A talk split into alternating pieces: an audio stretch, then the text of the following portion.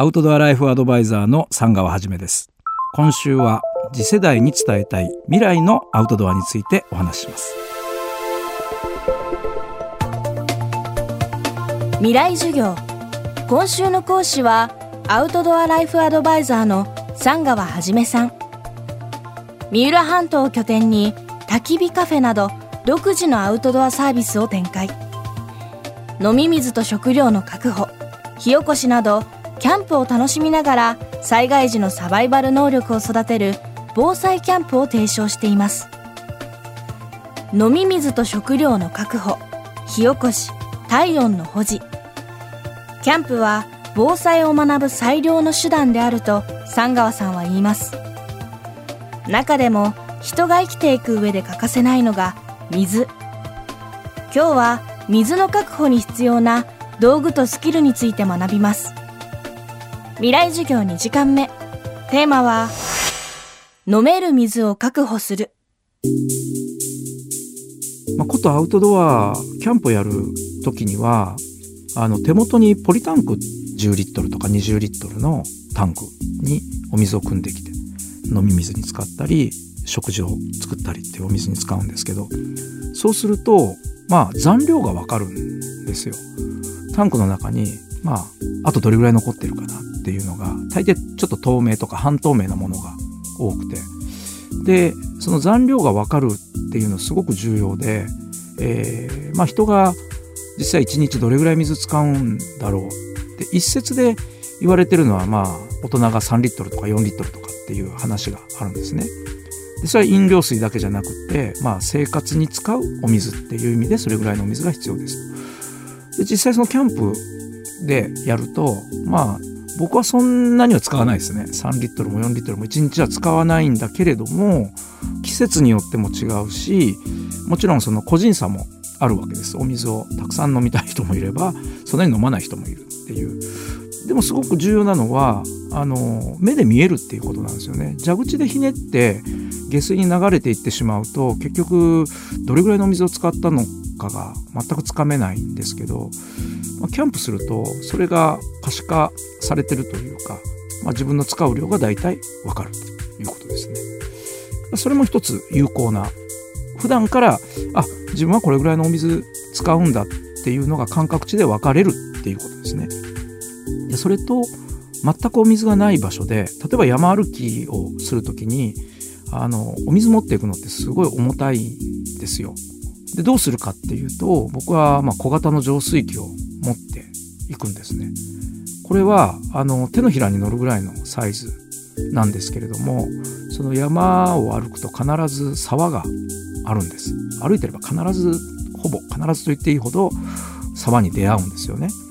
で見つけたらまあ安全に降りていけれるような場所であればその沢から給水してでそれを浄水して飲料のボトルに移すと。でできたらあらかじめ地図とかであここに沢があるなっていうのを調べておくのがさらに良いですね。たまたま出会うではなくて、まあ、ここにこう水が取れる場所があるっていうのが分かっていればそのお水を補給しながら移動することが可能であると。で浄水器は海外ではもうすごい常識で必ずしも水道水が安全とは限らないっていうこともひっくるめてもうお水はフィルターでこさないと普通飲めないっていう、まあ、世界の常識があってでその浄水器を携帯するっていうことは非常に有用でで実は僕それ普段からやってるんですけどそれは街中で、まあ、例えば鎌倉の湧き水が結構あるんですよ。決してその高い山に行かないと水はあの湧いてないわけではなくて割と低い山でも谷の部分にですね、えー、お水が溜まるところがあるんですよね。でそれをそのまま飲料にするとまあどんな微生物が入ってるかとか細菌が入ってるかっていうのは分からないんですけどもそれをカットできるフィルターがあるってことですよね。だからそういうフィルターだけを買っていても多分片手落ちでじゃあそのフィルターを使ってどこに行けばその安全なお水を入手できるのか例えばその川の流域に例えばその工場があるとか工業排水が流れてるっていうのは、まあ、フィルター通しても大抵ダメなんです。まあ簡単に言うとその水生生物が魚がしっかりいたりとか